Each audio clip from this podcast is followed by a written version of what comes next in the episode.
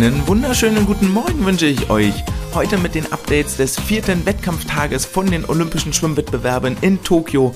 Mein Name ist André und das hier ist das Olympia-Update des Swimcast. Dieser vierte Wettkampftag trägt sich in die Geschichtsbücher des DSV ein, denn Sarah Köhler belegte über die 1500 Meter Freistil in neuer deutscher Rekordzeit von 15:42:91 den dritten Platz und darf sich somit ab sofort Bronzemedaillengewinnerin bei den Olympischen Spielen nennen. Von unserer Seite an Sie herzlichen Glückwunsch, großartige Leistung, auch Glückwunsch an den Coach Bernd Berghahn und an das ganze Team, was da dahinter steckt. Ähm, jahrelange Arbeit, jahrelanger Fleiß finden hier ihre Krönung und wir sind stolz auf dich.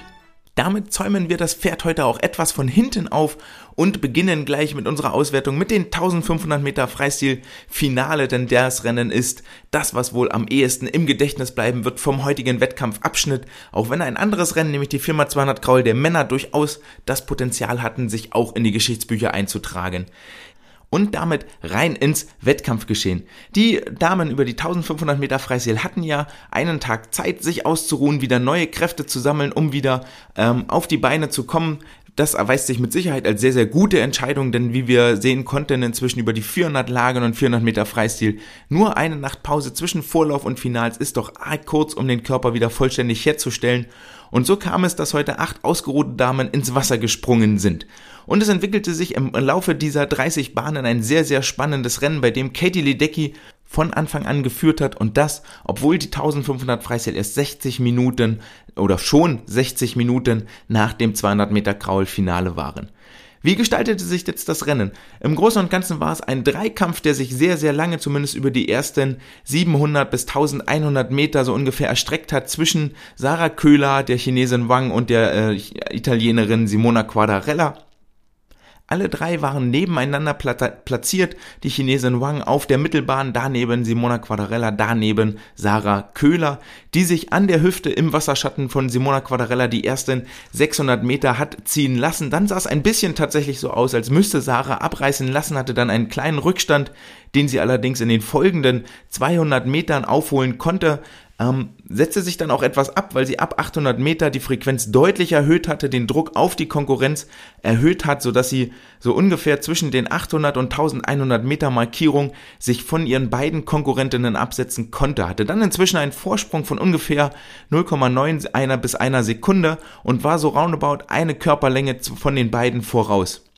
Was Sarah dann vielleicht gar nicht sehen konnte, war, dass die Amerikanerin Erika Sullivan, die meiner, glaube ich, auf Bahn 2 geschwommen ist, ähm, den Rückstand deutlich verkürzen konnte und aufholen konnte auf Sarah, hat zwischen 1200 und 1400 Metern ist sie dann an ihr vorbeigezogen, so dass sie äh, auf die letzten 100 Meter in der Platzierung reingegangen sind, wie sie dann auch angeschlagen haben. Katie Ledecky als erste, Erika Sullivan als zweite, Sarah Köhler als dritte. Sehr, sehr interessant zu sehen, welche Taktiken hier gefahren wurden, dass also zum Beispiel eine Erika Sullivan ganz klar auf die letzten Meter gesetzt hat, wohingegen sich die anderen drei, Wang, Quadarella und Köhler sich gegenseitig ähm, angetrieben haben, vor allen Dingen auf den ersten 1000 Metern.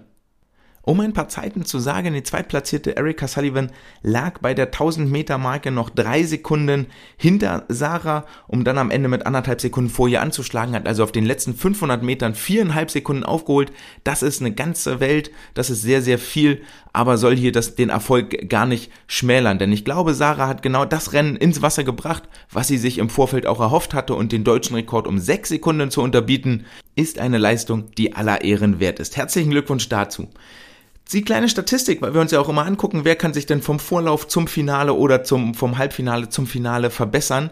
So zeigt sich hier, dass die Damen zwar einen ganzen Tag Pause hatten, sich allerdings nur zwei der acht äh, im Finale angetretenen Sportlerinnen steigern konnten. Und das war nämlich genau die äh, Amerikanerin auf Platz zwei Sullivan und die Sarah Köhler auf Platz drei und zwar um äh, ganze Erika Sullivan konnte sich insgesamt um 5 Sekunden verbessern, Sarah Köhler sogar um 10 Sekunden steigern. Das war das, was auch notwendig war. Die viertplatzierte Chinesin Wang wäre nämlich mit ihrer Vorleistung 15:41:49 tatsächlich anderthalb Sekunden schneller aus dem Vorlauf rausgegangen, als Sarah jetzt im Finale geschwommen ist. Allerdings geht es erst im Finale um die Medaillen und dort kommt es darauf an. Wie schwierig so ein 1500 Meter Rennen ist, hat ja leider Celine Rieder im Vorlauf erfahren müssen, wo es für sie jetzt eher so gar nicht richtig lief. Also, damit beschließen wir die 1500 Meter Freistil der Damen, gratulieren ganz herzlich zum dritten Platz. Wer die Möglichkeit hat, der sollte sich das unbedingt nochmal im Real Life angucken. Und dann achtet mal drauf, wenn ihr euch das im Real Life anguckt. Ich war ein bisschen überrascht, dass tatsächlich von den Kampfrichtern über Wasser an der Wände analoge Wendetafeln rein äh, über Wasser gehalten werden, werden ja gar nicht ins Wasser gehalten, was die Frage aufwarf, ob unter Wasser überhaupt ein Bahnenzähler ist. Dort sind offensichtlich so kleine Bildschirme. Ich gehe davon aus, dass dort nochmal auch die Anzahl gezeigt wird an Bahnen. Alles andere wäre ähm, ja quasi Neandertal-mäßig, wenn das hier in, bei Olympia nicht äh, irgendwie elektronisch geregelt werden würde. Wir dürfen dann gespannt sein, was Florian Wellbrock morgen Nacht, also heute Nacht im Finale um 3.30 Uhr beginnend, über die 800 Meter Kraul der Männer ins Wasser bringen wird. Das bringt uns nämlich zum nächsten Wettkampf. Die Vorläufe über die 800 Meter Freistil haben heute um 12 Uhr deutscher Zeit stattgefunden und äh, Florian Wellbrock zeigte wie auch schon Sarah eine herausragende Leistung, äh, stellte einen neuen deutschen Rekord auf. 7 Minuten 41, 77 steht er jetzt, ist mit Platz 2 aus den Vorläufen rausgegangen. Und die große, große Frage, die hier eigentlich war, oder die große Konkurrenzsituation, die hier ist, ist natürlich mit äh, Mikhailo Romanchuk und dem Italiener Gregorio Paltrinieri. Das, äh, ein, ein Konflikt, der sich viel eher über die 1500 Meter Freistil entspannt als über die 800, aber auch bei den 800 sind alle drei als Medaillenkandidaten ins Wasser gegangen. Gleichfalls äh, als Medaillenkandidat galt möglicherweise der Norweger Henrik Christiansen und äh, der Italiener Gabriele Detti, wobei beide, sowohl Christiansen als auch Detti, nach dem Vorlauf jetzt ausgeschieden sind. Paltrinieri seinerseits, der sich mit einer ähm, Erkrankung, wie heißt es, äh, pfeifersches Drüsenfieber rumschlägt im Moment oder rumgeschlagen hat, schlug mal gerade eben als Achter an nach den Vorläufen in 7 Minuten 47, 6 Sekunden hinter Wellbrock und konnte sich mit Ach und Krach sechs Zehntel vor dem neunten Platz ins Ziel retten und für das Finale heute Nacht qualifizieren. Schwierig vorherzusagen, ob, ob Paltrinieri hier wirklich am Ende seiner Kräfte war oder ob er noch Luft hat. Wie schnell das gehen kann mit der Verbesserung, hat ja auch Sarah mit ihrer 10 Sekunden Steigerung gezeigt. Romanchuk, äh, Mikhailo Romanchuk hat einen neuen olympischen Rekord aufgestellt. Er lieferte sich ein enges Kopf-an-Kopf-Rennen mit Florian Wellbrock im vorletzten Vorlauf mit dem besseren Ende noch für Romanchuk in 7:41:28, also eine halbe Sekunde vor Florian Wellbrock, wobei man sagen muss, bei beiden sah das noch nicht nach Anschlag aus. Es waren bei beiden sehr ruhige, lange, druckvolle Züge, mit denen sie viel Wasser weggeschafft haben. Nur die letzten 100 Meter haben sie dann nochmal das Tempo angezogen, was dann auch der Grund war, dass der Amerikaner Nick, nee, Bobby Fink ist das, glaube ich, Nick Fink ist der Brustschwimmer, Bobby Fink nicht mehr mithalten konnte, der bis dahin mit den beiden noch Schritt gehalten hat. Auf der, vor allen Dingen auf der letzten Bahn schwammen sich dann Wellbrock und Romanchuk deutlich in Front und über eine Länge nach vorne. Von daher wird wohl das äh, Gold- und Silber-Edelmetall diese Nacht zwischen den beiden ausgeschwommen werden, aber man weiß ja nie, was so die Konkurrenz noch treibt und was die möglicherweise noch ähm, ja, an Kraft gespart hat. Damit äh, ja, lasst uns weitermachen in äh, chronologischer Reihenfolge mit den Vorläufen von heute Morgen. Das Ganze fing an mit den 100 Meter Freistil der Männer, die Damian Wirling als deutschen Starter im Wasser gesehen haben und einige andere bekannte Gesichter, die unter anderem schon bei der 4x100 Kraulstaffel oder anderen Gelegenheiten ihre Leistungen gezeigt haben. Damian Wirling ist mit einer Vorleistung von 48,48 Sekunden in das äh, Olympia in die Olympia Vorläufe in die olympischen Wettbewerbe gerutscht, hat in der 4x100 Freistilstaffel als Startschwimmer eine 48,9 ins Wasser gelegt. Das ist also die Messlatte, die jetzt hier galt und in 48,83 Sekunden in diesen Vorläufen hat er diese äh, Leistung unterboten. Wobei ich da aber sagen muss, dass ich die Frequenz gerade auf den ersten 50 Metern relativ niedrig fand. Hätte ich mir gerne gewünscht, dass er etwas schneller vorneweg angeht. Ähm, ist in 23,54 Sekunden gewendet, 25,3 drauf, hat damit seine Bestzeit um 5 Zehntel verpasst, also 5 Zehntel langsamer gewesen und ist denkbar knapp, nämlich nur um vier Zehntel am Halbfinale vorbeigeschwommen. Also im Bestzeitbereich wäre das Halbfinale sogar möglich gewesen und das deckt sich eigentlich mit den Erfahrungen, die wir jetzt über die Tage gesammelt haben. Bestzeit erbringen reicht häufig aus, um ins Halbfinale zu kommen. Das zeigt auch, wie hoch das Grundniveau doch bei den deutschen Sportlern ist und dass dann und wann mal noch das Problem ist, wirklich auch die Bestzeit am Tag X abzurufen. Für Damian sind es die zweiten Olympischen Spiele. Er war schon in äh, Rio 2016 dabei. Von dort ist auch seine Bestzeit 48,3 Sekunden. Für ihn keine äh, Halbfinalteilnahme, Platz 26 am Ende nach den Vorläufen. Er darf nochmal bei der Lagenstaffel am letzten Wettkampftag ins Wasser und ich bin mir ganz sicher, dass er sich dort nochmal wird steigern können. Ich gehe auch davon aus, dass das Tapern für ihn auf diesen Tag ausgelegt war, denn die Herrenstaffel hat durchaus Finalchancen. Wie hat sich die internationale Konkurrenz geschlagen? In den Vorläufen im Großen und Ganzen waren es sehr lockere Vorläufe. Ich habe so das Gefühl, dass alle internationalen jetzt oder ja, alle internationalen und nationalen einschätzen können, okay, was ist möglich, was ist notwendig, um hier ins Halbfinale zu kommen, wo ja die Range doch ein bisschen größer ist, als wenn der Sprung direkt aus Vorlauf ins Finale geht. Wir erinnern uns an Daya Seto, der das Finale verpasst hat, oder die britische 4x100 Kraul Staffel.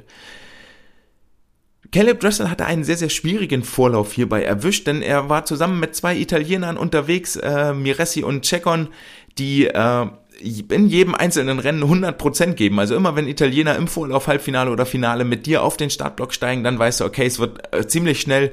Die geben immer Vollgas und ähm, machen auch als Nation einen sehr, sehr guten Eindruck. Entsprechend schnell war der äh, Vorlauf, in dem auch Caleb Dressel zu finden war. Nach äh, Zusammenführung aller Vorlaufergebnisse war Thomas Checkon der erste, Caleb Dressel der zweite.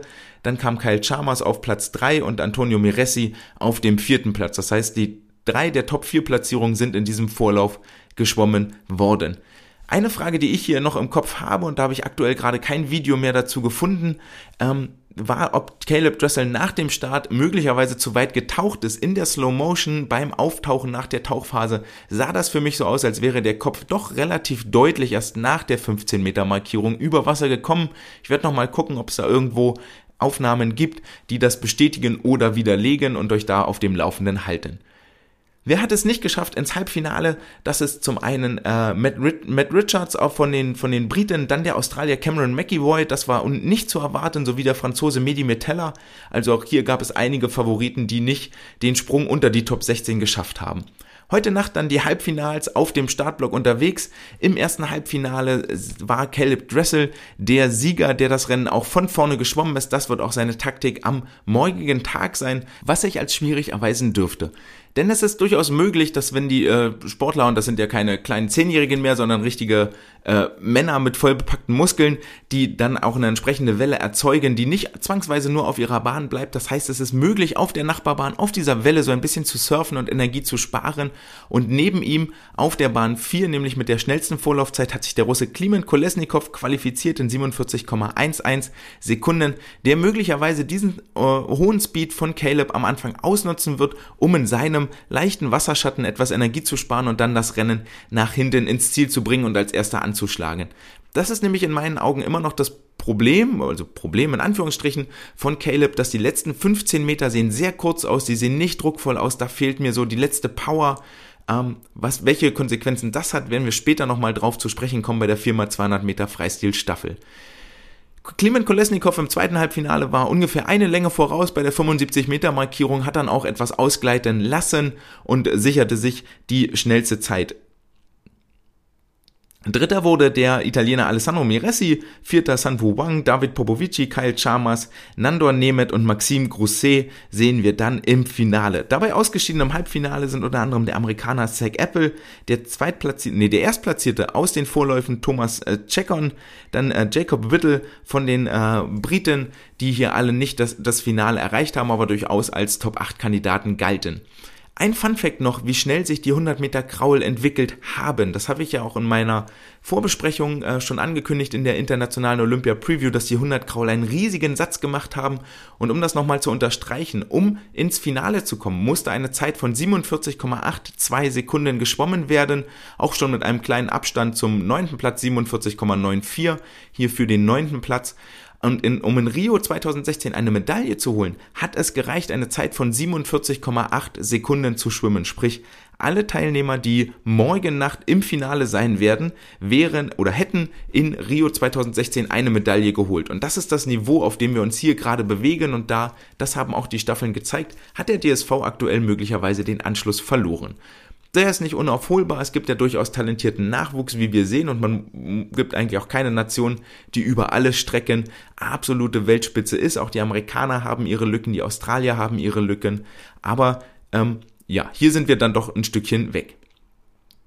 Es ging weiter mit den Vorläufen über die 200 Meter Delfin der Frauen. Hier ebenfalls eine deutsche Starterin dabei, Franziska Hentke, die, Hentke, die Viertplatzierte von den Weltmeisterschaften in Guangzhou 2019. Sie musste jetzt keinesfalls um den Einzug ins äh, Halbfinale fürchten, denn es waren ja von vornherein nur 17 Athletinnen gemeldet, von denen auch nur 16 auf den Startblock gestiegen sind, denn äh, die Ungarin Katinka Hoscu hat, wie zu erwarten war, auf ihren Start über die 200 Meter Delfin verzichtet, da das am späteren äh, Finalabschnitt sehr mit den 200 Meter Lagen Finale kollidiert wäre. Beide Strecken hier direkt nacheinander. Also waren von vornherein nur 16 Sportlerinnen am Start und alle, die dort den Weg auf den Startblock gefunden haben und sich nicht haben disqualifizieren lassen, sind dann auch ins Halbfinale vorgerückt. Das gelang allen Aktiven, unter anderem auch Franzi Hentke, die in 2.09.98 unter 2 Minuten 10 geblieben ist. Ich denke mal, das wird auch so das erste Ziel gewesen sein, belegte hier aus den Vorläufen den elften Platz und das sah im Großen und Ganzen auch relativ gut aus, bis auf die letzte Bahn, wo dann die Kraft äh, wegblieb, 29.2, 33.0, 33.4, 34.4 ihre Zwischensplits. Die Chinesin äh, Yufei Shang hat bereits im Vorlauf dann eine Duftmarke gesetzt. In 20750 konnte ihr hier keiner das Wasser reichen, aber das war auch gar nicht notwendig, denn wie gesagt, alle Starterinnen im Halbfinale wieder vertreten. Und das Halbfinale dann hat eine deutliche Leistungssteigerung gebracht. Natürlich, jetzt geht es darum, acht Konkurrentinnen hinter sich zu lassen und sich für das Finale zu qualifizieren.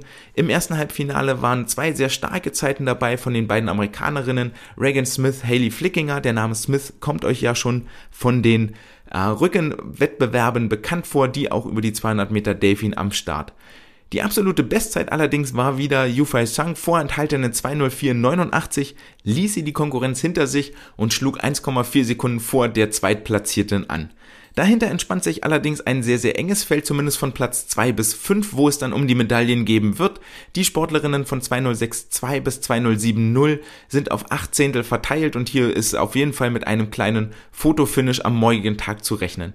Um ins Finale einzuziehen, war eine Zeit von 2.09.07 notwendig und das lag außerhalb der Reichweite von Franzi Hentke, die hier als eine der ältesten deutschen Starterinnen mit in Tokio unterwegs war. Sie konnte ihre Zeit aus dem Vorlauf leider nicht mehr bestätigen. In 2.10.89 hat es dann leider nur für den 13. Platz gereicht. Was ich ein bisschen überraschend fand, denn ähm, im Großen und Ganzen sahen die ersten 100 Meter sehr, sehr schön aus. Guter Rhythmus, gute Welle, viel Druck. Vielleicht war es aber etwas zu schnell im Vorlauf äh, 1-0-2-2 geschwommen im Halbfinale jetzt als Angangszeit 1.01.6 und das musste sie dann auf den letzten 50 Metern auch entsprechend teuer bezahlen. Äh, die dritte, der dritte 50er lag bei 34,0 Sekunden und der letzte sogar bei 35,2 Sekunden. Also hier sieben Zehntel und eine Sekunde nochmal langsamer als heute Morgen im Vorlauf. Sehr, sehr schade jedenfalls, dass sich Franziska Hentke hier nicht nochmal mit einer Zeitsteigerung bei ihren vermutlich letzten Olympischen Spielen verabschieden konnte. Platz 13 nach den Vorläufen dennoch eine respektable Leistung, die Anerkennung finden sollte und sie hat sich jetzt auch sehr, sehr lange in der europäischen und in der Weltspitze gehalten. Die 200 Meter Delfin waren bei den Frauen die Vorläufer am heutigen Tag. Heute Nacht bei den Herren die Finalläufe. Und hier gab es einen ganz, ganz klaren Favoriten, der sich durchsetzen wollte, nämlich Christoph Milak, der Ungar, der vielleicht nicht nur den ersten Platz angestrebt hat, sondern auch Weltrekord schwimmen wollte. Dabei ist ihm allerdings ein kleines Missgeschick in die Quere gekommen, denn im Callroom beim Anziehen ist ihm wohl seine Hose gerissen, sodass da auf die Schnelle nochmal eine neue organisiert werden musste. Und das hat ihm wohl ordentlich die Laune verhagelt. Wer vielleicht nochmal ein Bild sehen wird, das könnte durchaus auch als Meme durch die Welt geistern. Nach seinem Anschlag war, wirkte er beileibe nicht zufrieden, obwohl er die Konkurrenz um über zweieinhalb Sekunden hinter sich gelassen hat. Was mir dabei aufgefallen ist bei den 200 Meter Delfin und welche Frage dort aufkam, war, dass Chet Leclos als einziger von den acht Finalisten mit seiner Landesfahne einmarschiert ist. Generell sehr, sehr wenig Entertainment beim Einmarsch zu sehen, was aber eigentlich eine herausragende Bühne wäre, um sich als Sportler zu präsentieren, um vielleicht ähm, mal etwas Überraschendes zu tun, um vielleicht auch die Konkurrenz etwas zu irritieren. Aber möglicherweise sind Schwimmer da einfach nicht der Typ dafür, auch wenn es durchaus schon äh, Aufzeichnungen gab, wo dann Sportler im Batman-Kostüm oder ähnliches auf die Startbrücke marschiert sind. Wer da demnächst mal in Finals die Möglichkeit hat, lasst euch gerne was einfallen, unterhaltet das Publikum und macht mal irgendwie was Verrücktes, was euch vielleicht auch selber gut tut und die Konkurrenz etwas verwirrt, dann ist es ja schon mal der erste Schritt zum Sieg getan.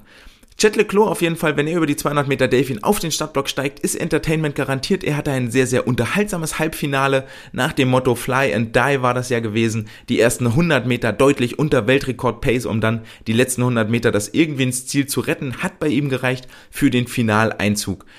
Und ein ähnliches Schauspiel haben wir jetzt auch im Finale gesehen. Christoph Milak, Chet Leclos und der Italiener Bodisso, nicht der Italiener, doch der Italiener Bodisso, wie ist sein Vorname? Einmal kurz nachgucken der Vorname Federico Bodisso aus Italien. Ähm, die drei waren deutlich vor dem Feld bei der 100 Meter Markierung bis zu, bis zu einer Körperlänge haben sie dort dominiert und sich offensichtlich vorgenommen, okay, wir lassen Christoph Milak hier zumindest nicht kampflos gewinnen. Dass sich dieser, diese hohe Pace äh, nur Christoph am Ende halten konnte und in 1, 2, 51, 25 in neuem olympischen Rekord siegte, versteht sich eigentlich von selbst. Er hat die 200 äh, Meter Delfin in den letzten Jahren dominiert in der Weltelite ähm, war vor allen Dingen auf den ersten 100 Metern dann aber zu langsam, um den Weltrekord ernsthaft in Gefahr zu bringen. Dafür müsste es noch etwas schneller gehen als jetzt hier die 53,5, die sie angefangen haben. Chet Leclos als erster rum 53,1 Sekunden. Allerdings war es dann wie zu erwarten, dass äh, sowohl Chet Leclos als auch Federico Bodisso dieses hohe Angangstempo sehr, sehr teuer bezahlen mussten. Federico Bodisso die letzten 50 Meter in 31,3 Sekunden zurückgelegt, war damit der absolut langsamste im Feld, noch langsamer als Chet, der im, ähm, auf dem fünften Platz ins Ziel gekommen ist. Und äh, Bodisso, um das ins Verhältnis zu rücken, war damit auf der letzten Bahn allein 1,5 Sekunden langsamer als der zweitplatzierte Tomoru Honda und der viertplatzierte Ungar Tamas Kenderegi. Die Ungarn hatten ja durchaus mit einem äh, Doppelsieg oder zumindest mit zwei Medaillen gerechnet. Zumindest waren die Trainer sehr, sehr frustriert, dass Kendereshi nur den, nur in Anführungsstrichen den vierten Platz im Olympiafinale belegt hat. Siebenhundertstel hinter dem Italiener Bodisso, der seinen Vorsprung nach den 100 Metern, der da ganze einmal kurz nachgucken, der da 1,7 Sekunden betragen hat, äh, nach den 100 Metern ins Ziel retten konnte. Die große Überraschung war ja aber der Japaner Tomoru Honda, der ähm, ebenso fröhlich und ein paar Tränchen vergossen hat. In 1,53,73 belegte er den zweiten Platz. Und damit kommen wir auch direkt zum nächsten äh, großen Duell in den Finals, nämlich den 200 Meter Freistil der Frauen. Und hier ist jetzt die große Frage eigentlich, kann ähm, Ariane Titmus ihre Leistung aus den 400 Meter Freistil an die 200 Meter Freistil nach unten brechen und äh, nach unten runterbringen und im Großen und Ganzen können wir das beantworten und bejahen, nämlich 200 Meter Freistil, das ist Titmus Territorium. Ähm, Sie gewann hier das Finale in 1,53,50. Zweite wurde die Hongkongerin Xiuban Horhi in 1,53,92 und das ist das erste Rennen seit aller Zeiten, glaube ich, seit immer, in dem zwei Sportlerinnen in unter 1,54 geblieben sind. Den dritten Platz belegt die Kanadierin Penny Oleksiak 1,54,70 und wenn ihr euch jetzt fragt, müsste da nicht eigentlich ein anderer Name sein, dann wart ihr sehr, sehr aufmerksam. Der Name, den ihr vermisst, ist Katie Ledecky, die über die 200 Meter Freistil schon in den Vorläufen und im Halbfinale nicht gut aussah, ist vielleicht falsch äh, gesagt, aber dort zweimal in 1,55 angeschlagen hat, diese Zeit auch im Finale nochmal bestätigt hat und nicht verbessern konnte. 1,55,21 haben gereicht, um den fünften Platz zu belegen. Es war damit auch ihr erstes olympisches Rennen, das sie ohne Medaille abgeschlossen hat und das ist schon eine äh, herausragende äh, Statistik, die hier für sie und ihre Erfolge spricht und auf welches Niveau sie die Lang- und Mittelstrecken gehoben hat. Bei der 50-Meter-Markierung war Shiban Horhi erwartungsgemäß vorne 9 Zehntel unter Weltrekord-Pace raus, lag bei 100 Metern immer noch eine halbe Sekunde unter dem Weltrekord-Pace von Federica Pellegrini, die ihrerseits jetzt auch im Finale auf den Block stand, damit das fünfte Mal nacheinander bei Olympischen Spielen im 200 Meter Freistilfinale stand, den siebten Platz belegte in 1,55,91. Allerdings konnte Horry das Tempo dann nicht halten, weil vor allen Dingen Ariane Titmus wieder überragende letzte 50 Meter geschwommen ist. Ihre Zwischenzeiten, die ersten 50, 27,0, dann 28,8, 28,8, 28,8. Also ein perfekt gepacedes, ein perfekt getimtes Rennen, bei dem die letzten drei 50er alle exakt gleich schnell sind, reichen für den olympischen Rekord und die zweite Goldmedaille, die sie sehr, sehr emotional auch zur ähm, Kenntnis genommen hat auf dem Siegerpodest und im Anschluss an das Rennen. Zweiter Hor hier in 1,53,92, dritte Penny Oleksiak. Was vielleicht bei, bei Arian Titmus und da wir so viele 200 Meter Strecken hier hatten, die 200 Meter Delfin männlich, weiblich, die 200 Freistil weiblich jetzt hier dabei, ähm, auffällt, ist, dass diese Konstanz auf den letzten 50, 100 Metern mitentscheidend ist, um im Finale, um in der Weltspitze mitzuhalten. Denn häufig ist es gar nicht so, dass die Medaillengewinner, dass die Top-Platzierten hinten raus schneller werden, sondern häufig wird einfach nur die Konkurrenz langsamer, weil sie das hohe Angangstempo, dass der Sieger auch gehen kann oder dass sie vielleicht ganz mutig vorneweg schwimmen, gar nicht durchhalten können. Und das ist äh, mit Sicherheit eine Erkenntnis, die hier jetzt gereift ist. Ob die so wahnsinnig neu ist, weiß ich ehrlich gesagt gar nicht. Aber für mich zumindest hier eine neue Erkenntnis, die ich da mitnehme. Eine weitere 200 Meter Strecke, die heute auf dem Plan stand, waren die 200 Meter Brust der Männer. Und hier gab es auch einen deutschen Starter im Vorlauf, der sich für das Halbfinale qualifizieren wollte. Marco Koch mit Sicherheit auch damit gelieb geliebäugelt, hatte eine schöne Länge, vor allen Dingen auf den ersten 100 Metern, ein sehr, sehr hohes Tempo für ihn in 1.027 rum. Ähm, das sah sehr, sehr gut aus, konnte dort auch in der Spitzengruppe in seinem Vorlauf mithalten, konnte dieses Tempo leider hinten raus nicht mehr so bestätigen, denn in 29,9, 32,7 für die ersten 100 Meter folgte eine 33,3 und eine 34,1 und vor allen Dingen dieser Abfall auf der letzten Bahn um 8 Zehntel ist für Marco dann doch ganz, ganz untypisch und war so nicht zu erwarten. Er wird damit auch, denke ich, enttäuscht sein. Mindestens unter 2.10 war vermutlich sein Ziel, wenn nicht sogar der Angriff aufs Halbfinale, wobei man sagen muss, für die Zeit im Halbfinale 2.09.95, also eine Zeit unter 2.10, hätte dort gereicht. Das war im Vorfeld nicht unbedingt zu erwarten. Das hätte auch schneller sein können. Doch Marco Koch ist nicht der einzige bekannte Name, der den Sprung ins Halbfinale verpasst hat. Marco war als Neuntgesetzter in diese Vorläufe reingegangen. Sein äh, Kamerad Andrew Wilson war als Elfplatzierter in die äh, Vorläufe reingegangen und hat sich auch nicht fürs Halbfinale qualifiziert. Heute Nacht im Halbfinale haben wir dann ähm, zwei Läufe gesehen, die vor allen Dingen im ersten Halbfinale einen sehr, sehr schnellen Lauf hatten. Der, der Niederländer Arno Kaminga war bis zur 100 Meter Markierung deutlich unter Weltrekord Pace und äh, bestraft mich hier ein bisschen Lügen oder belehrt mich eines Besseren. Denn nachdem ich sehr, sehr lange behauptet habe, dass es eigentlich nicht möglich ist, die 100 und die 200 Meter gleichfalls auf Weltniveau zu schwimmen, äh, widerlegt mich der Niederländer hier, der die 100 und die 200 Meter wohl in, ja, auf einem Medaillenrang beenden wird.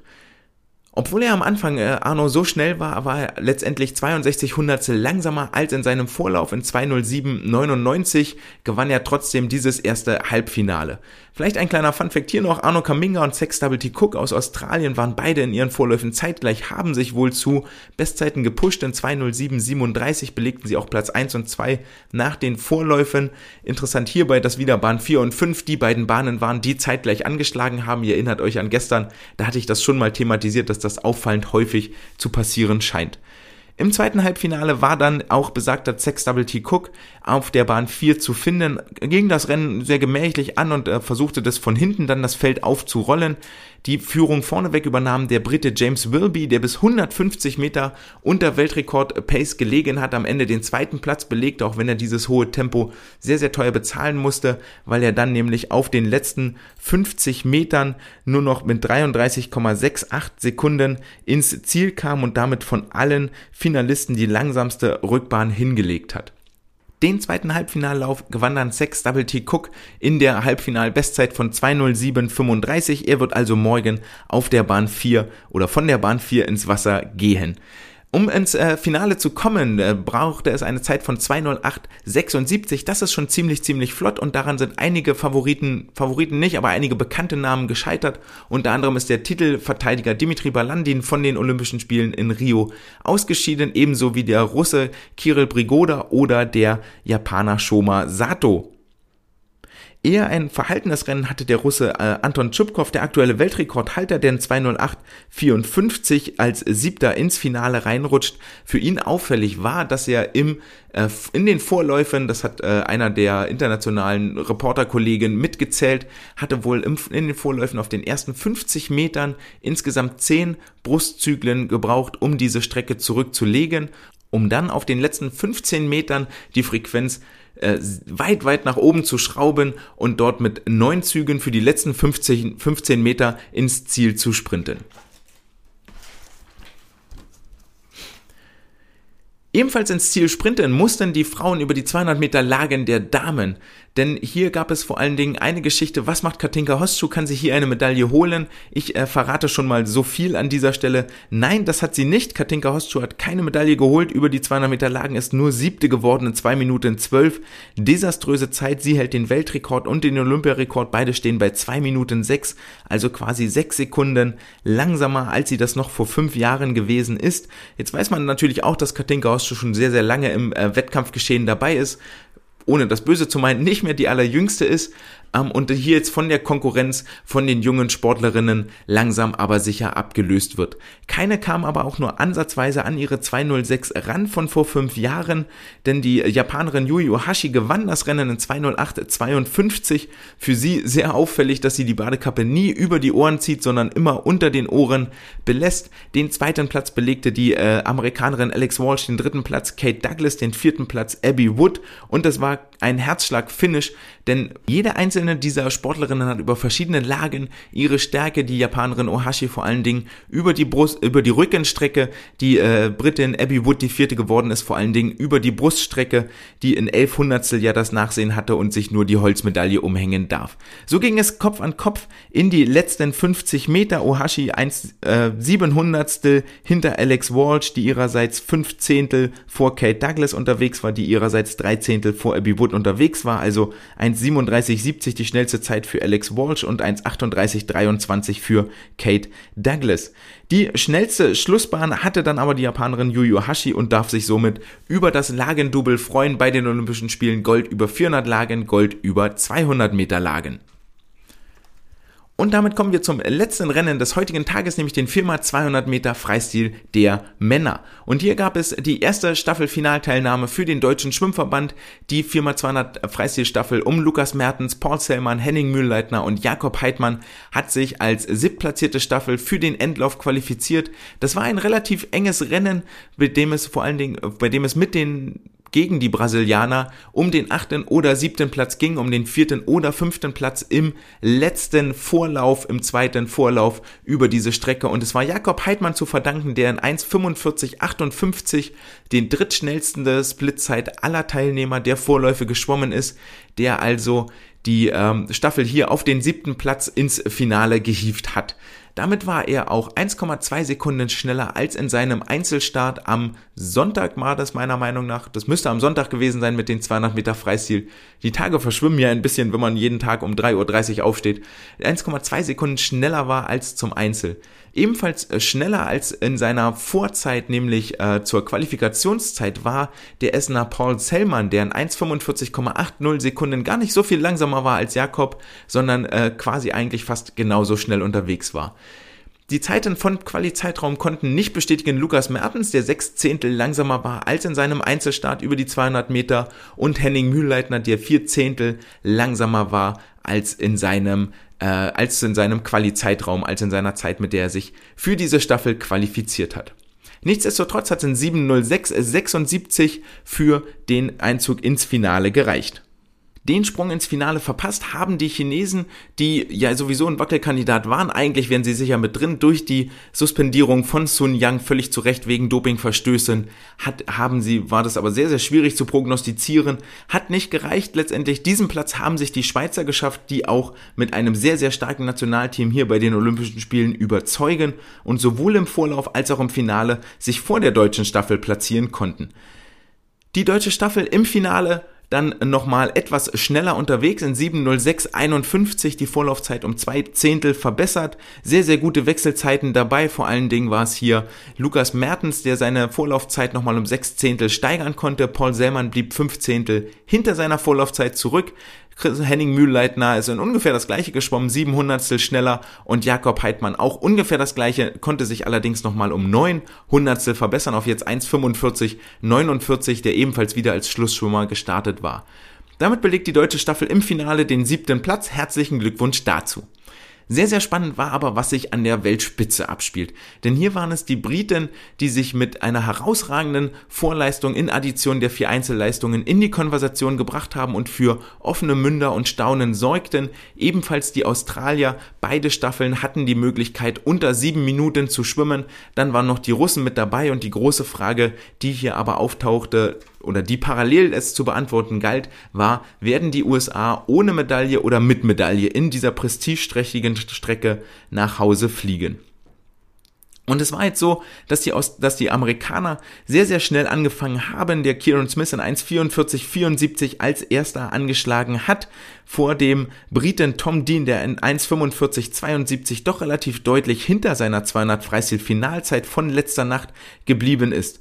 In der Folge allerdings setzten sich die Briten immer weiter vom Feld ab und es war dann nur noch eine Frage, ob der Schlussschwimmer Duncan Scott unter Weltrekord 6,58,55 bleiben würde, anschlagen würde und sehr zum Leidwesen der britischen Fans ist es denkbar, denkbar knapp nicht äh, nichts geworden mit dem Weltrekord. Denn in 6,58, 58 blieben die Briten nur drei Hundertstel über der Weltbestmarke aus dem Jahr 2009 von der amerikanischen Staffel, die damals in den Wunderanzügen geschwommen worden ist. Das setzt diese Leistung, die die Briten hier gebracht haben, nochmal in ein völlig neues Licht, denn das ist schon was ganz, ganz Außergewöhnliches, was sie hier ins Wasser schwimmen konnten.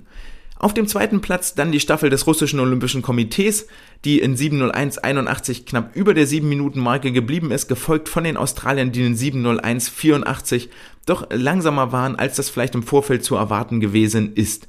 Hier war vor allen Dingen auffällig, dass sie im Vorlauf noch ihren vermeintlich besten Schwimmer Mac Horton im Wasser hatten, der ja über die 400 Meter Freistil und die 200 Meter Freistil in Rio 2016 noch überzeugt hatte sich aber schon bei den australischen Trials nicht für den Einzelstart qualifizieren konnte und jetzt hier auch im Vorlauf für die australische Staffel nicht überzeugen konnte, dort sehr, sehr langsam unterwegs war.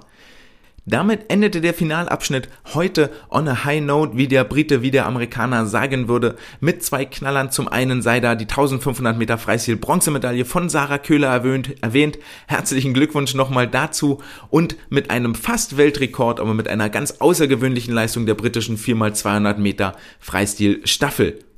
Und jetzt möchte ich nicht das, äh, den, den, die, das Update beenden mit den Worten an die britische Staffel, sondern möchte das Wort nochmal richten an Bernd Berghahn und an Sarah Köhler. Herzlichen Glückwunsch zu eurem Erfolg zur ersten DSV-Beckenmedaille seit 13 Jahren. Viel Arbeit, die sich hier ausgezahlt hat. Herzlichen Glückwunsch und wir freuen uns morgen Nacht, jetzt kommende Nacht, auf Florian Wellbrock über die 800 Meter Freistil der Männer. Vielleicht gibt es da schon das zweite Edelmetall. Ihr werdet es auch morgen im nächsten Update wieder erfahren. Wenn es euch gefallen hat, lasst gerne ein Follow da, lasst ein Like da, lasst einen Kommentar da. Wenn ihr mit mir reden möchtet, dann schreibt mir gerne eine E-Mail andre.swimcast.de oder kontaktiert mich auf Twitter und Instagram. Ich gehe jetzt weiter die Bronzemedaille von Sarah feiern. Das war's für heute. Ciao!